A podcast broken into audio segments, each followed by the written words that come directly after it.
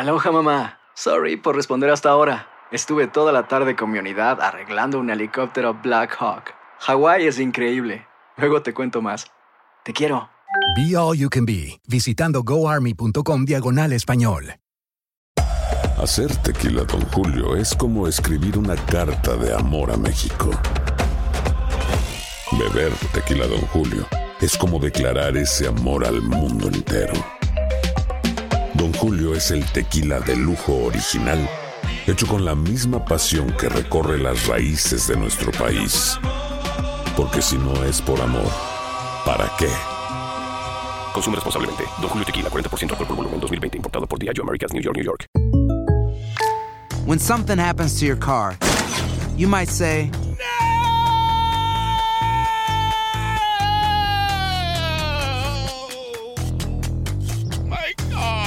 but what you really need to say is something that can actually help. Like a good neighbor, State Farm is there. And just like that, State Farm is there to help you file your claim right on the State Farm mobile app. So just remember, like a good neighbor, State Farm is there. State Farm, Bloomington, Illinois. Boost Mobile tiene una gran oferta para que aproveches tu reembolso de impuestos al máximo y te mantengas conectado. Al cambiarte a Boost, recibe un 50% de descuento en tu primer mes de datos ilimitados. O, con un plan ilimitado de 40 dólares, llévate un Samsung Galaxy A15 5G por $39.99. Obtén los mejores teléfonos en las redes 5G más grandes del país. Con Boost Mobile, cambiarse es fácil. Solo visita boostmobile.com. Boost Mobile, sin miedo al éxito. Para clientes nuevos y solamente en línea, requiere AroPay. 50% de descuento en el primer mes requiere un plan de 25 dólares al mes. Aplican otras restricciones. Visita El siguiente podcast es una presentación exclusiva de Euforia On Demand. Queridos amigos, ¿cómo están? Bienvenidos a Epicentro. Les saluda León Krause desde los estudios de Univisión en Los Ángeles, California. Gracias por estar con nosotros. Tenemos presidente electo en Estados Unidos. Joe Biden, el candidato demócrata, se impuso a Donald Trump en una elección histórica en muchos sentidos. Vaya semana realmente la anterior. Si este año se ha sentido como una década, la semana pasada se sintió como un año. Esa es la verdad. El eh, día de la elección fue un día muy complicado porque me parece que muy poca gente entendió, o había entendido al menos, y por desgracia sigue sin entender, la manera como se iban a contar los votos en los distintos estados del país, dada la peculiar circunstancia de la pandemia y también la manera como Estados Unidos organiza sus elecciones, a diferencia, por ejemplo, de México, en donde existe, pues sí, un método federal, un instituto eh, federal electoral, ahora se llama INE, pero en fin, creo que la definición real es el Instituto Federal Electoral, que establece reglas y un sistema para todos. En Estados Unidos el asunto es distinto. Cada estado decide cómo hacer las cosas, si usa máquinas, si usa papel, si usa esto, si usa, lo otro, cuándo empieza a contar, cuándo no empieza a contar, en fin, es un verdadero caos, esa es la verdad. En una elección uh, normal, este caos se traduce simplemente en un largo proceso democrático que arroja al final el nombre del ganador, el perdedor reconoce al ganador y a otra cosa. Así pasó en el 2016, por ejemplo, cuando en una elección que a la larga creo yo eh, ha resultado mucho más cerrada que esta elección, Donald Trump se impuso a Hillary Clinton en el colegio electoral gracias a su triunfo inesperado, sorpresivo, pero democrático en eh, los estados de los que hemos hablado varias veces en Epicentro. Si ustedes recuerdan y siguen Epicentro, pues seguramente saben que hemos hablado de, mis, de eh, Wisconsin, Michigan y Pensilvania varias veces en este espacio.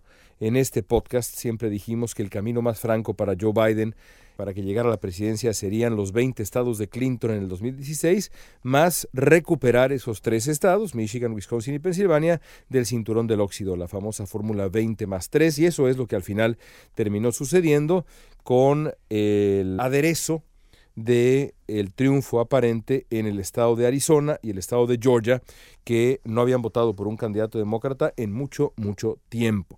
Pero bueno, en aquella elección, pues así ocurrieron las cosas. Eh, la gente votó, Trump se impuso entre los tres estados por, digamos, 100 mil votos. Nadie cuestionó la legitimidad del resultado. Eh, Hillary Clinton le llamó a Donald Trump, eh, le dijo felicidades, o algo así le dijo, pero concedió, digamos, que eh, había, había perdido la elección y Donald Trump fue reconocido de manera universal como el presidente de Estados Unidos. Así funciona la democracia. En esta ocasión, los resultados tardaron un poquito más porque, por ejemplo, el estado de Pensilvania, que resultó ser clave, el estado que terminó por definir la elección, ya también lo habíamos adelantado aquí, que así sería, pues adoptó reglas bastante torpes que provocaron que la verificación y el conteo de los votos tardara en estar lista para ofrecer resultados a no solamente Estados Unidos, sino al mundo. Pero finalmente ocurrió esto y cuando Pensilvania llega a la conclusión de su propio conteo y Joe Biden tiene una ventaja de decenas de miles de votos, bueno, entonces finalmente con Pensilvania rebasa ese umbral de los 270 votos electorales y Joe Biden es nombrado presidente electo, reconocido así por eh, medios de comunicación, agencias de noticias, protagonistas de la vida pública en Estados Unidos, gobiernos extranjeros, porque así ocurre, así ocurre en Estados Unidos, así ha ocurrido siempre. Hay, por supuesto, una excepción que es la excepción que supone la elección del año 2000. Pero esa elección del año 2000 que, que se decidió en la, la, Suprema Corte después de una larga polémica por lo que estaba ocurriendo en el estado de Florida, en donde cientos de votos, no miles, cientos de votos separaban al candidato Gore del candidato Bush, es una elección sui generis. No hay comparación alguna. De hecho, la elección más comparable a esta elección de 2020 es la elección del 2016 porque si finalmente Biden termina ganando Georgia y termina ganando Arizona, más Nevada y Pensilvania, Wisconsin, Michigan, va a tener 306 votos electorales, el mismo total que tuvo Donald Trump hace cuatro años, con una ventaja incluso mayor en eh, el conteo de los votos en cada estado, el, el, total de votos que le da el margen a Biden en el colegio electoral va a ser mayor que esos 100 mil votos que recibió Donald Trump hace cuatro años. Esta elección se compara a la de 2016, no tiene nada que ver con la elección del año 2000. Y así tenemos al presidente electo Biden. Por desgracia, no podemos hablar todavía de lo que viene en el siguiente gobierno de Estados Unidos, porque Donald Trump ha decidido hacer lo que en su tiempo no hizo Hillary Clinton, lo que en su tiempo no hizo John McCain, lo que en su tiempo no hizo Mitt Romney, lo que en su tiempo tampoco hizo Al Gore en el 2000, que es negarse a aceptar los resultados de la elección. Esto es absolutamente inédito en la historia moderna de Estados Unidos, que un presidente decida rechazar el proceso democrático, deslegitimar el proceso democrático, negarle el reconocimiento al candidato ganador para estirar la liga, sin evidencia sin evidencia, porque, de nuevo, pensando en el año 2000, ahí había una verdadera controversia sobre qué había ocurrido en Florida, quién tenía más votos, el famoso recuento que se dio, la manera como se votaba en Florida y demás. Es una larga historia, fascinante historia. En esta ocasión eso no existe. Donald Trump no tiene evidencia que justifique la palabra que ha usado, que es fraude. Aquí lo hablamos muchas veces antes, de hecho lo vimos venir.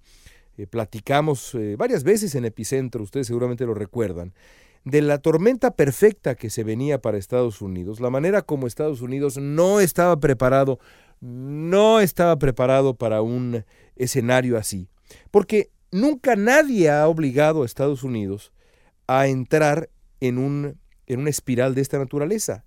No ha ocurrido, no había ocurrido antes. Ahora Donald Trump ha decidido que no va a aceptar los resultados de la elección, por más claros que sean, por más contundentes que sean, por más que la diferencia en Pensilvania, en, Michigan, en Wisconsin, en Arizona sean decenas de miles de votos. Georgia es otro boleto, porque en Georgia la diferencia es menor al 0.5% entre ambos candidatos y va a haber un conteo por regla. Pero en todos los otros estados la diferencia es muy considerable, suficientemente considerable para que esto del fraude sea una patraña. Porque una cosa es irregularidades esporádicas, errores en una elección en donde votan 170 millones de personas, y otra muy distinta es un fraude electoral, que es un esfuerzo concertado, una confabulación contra uno de los candidatos. No hay evidencia de lo segundo, no hay evidencia de un fraude electoral. Simplemente no hay una evidencia. ¿Por qué lo hace Trump? ¿Cree que puede ganar? Yo creo que no. Yo creo que Trump sabe que no va a ganar. sabe que no va a ganar en los tribunales lo que perdió en las urnas. De verdad lo creo, porque incluso en eso tampoco es el 2000. No es el 2000, es el 2020. Lo que yo creo más bien es que Donald Trump está tratando desde ya de deslegitimar el proceso electoral, de deslegitimar a la presidencia de Joe Biden, de erosionar la confianza en la democracia, de crear una duda suficiente en la mente de suficientes personas como para quizá dentro de cuatro años lanzarse de nuevo a la presidencia. Y si no se lanza, por lo menos habrá hecho el berrinche de restarle legitimidad a la presidencia de Joe Biden. Eso es lo que pretende Donald Trump. La pregunta ahora es cómo va a reaccionar el sistema. Y por el sistema me refiero a la vida institucional de este país, Estados Unidos. Llega el momento de elegir un bando entre la patraña de este supuesto fraude electoral, que es eso, una patraña, la apuesta por deslegitimar el proceso democrático, que ha tardado dos siglos y medio en consolidar Estados Unidos, o la otra posibilidad, el otro camino, que es el mismo camino que han seguido todos los candidatos perdedores y sus simpatizantes desde que Estados Unidos es Estados Unidos, que es reconocer que se perdió, que en democracia Ayer se gana, hoy se pierde y mañana se vuelve a ganar. Es la naturaleza de la democracia. En las próximas semanas veremos realmente qué tan demócratas son los líderes republicanos en Estados Unidos, los actores políticos diversos y el pueblo estadounidense. ¿Qué tanto daño ha hecho Donald Trump? Por lo pronto, ha perdido la elección presidencial. En enero, el presidente de este país no será Donald Trump, será Joe Biden. Hasta aquí dejamos Epicentro, amigos. Regresaremos la próxima semana. Gracias siempre por sus comentarios en redes sociales. Ahí nos encuentran en em, Twitter, Instagram y demás como arroba León Krause, K-R-A-U-Z-E. Gracias por escuchar este Epicentro. Ya llevamos más de 100 episodios. Es siempre un placer estar con ustedes. Nos esperan tiempos todavía más interesantes de los que ya hemos narrado. Cuídense mucho. Hasta la próxima. El pasado podcast fue una presentación exclusiva de Euphoria On Demand. Para escuchar otros episodios de este y otros podcasts, visítanos en euphoriaondemand.com. Aloha mamá, ¿dónde andas? Seguro de compras. Tengo mucho que contarte. Hawái es increíble. He estado de un lado a otro con mi unidad. Todos son súper talentosos. Ya reparamos otro helicóptero Blackhawk y oficialmente formamos nuestro equipo de fútbol. Para la próxima te cuento cómo voy con el surf y me cuentas qué te pareció el podcast que te compartí, ¿ok? Te quiero mucho. Be All You Can Be, visitando goarmy.com diagonal español. Boost Mobile tiene una gran oferta para que aproveches tu reembolso de impuestos al máximo y te mantengas conectado. Al cambiarte a Boost, recibe un 50% de descuento en tu primer mes de datos ilimitados. O, con un plan ilimitado de 40 dólares, llévate un Samsung Galaxy A15 5G por $39.99. Obtén los mejores teléfonos en las redes 5G más grandes del país. Con Boost Mobile, cambiarse es fácil. Solo visita boostmobile.com. Boost Mobile, sin miedo al éxito. Para clientes nuevos y solamente en línea, requiere AroPay. 50% de descuento en el primer mes requiere un plan de 25 dólares al mes. Aplican otras restricciones. Visita Boost para detalles. Si no sabes que el Spicy McCrispy tiene Spicy Pepper Sauce en el pan de arriba y en el pan de abajo, ¿qué sabes tú de la vida? Para, pa, pa, pa.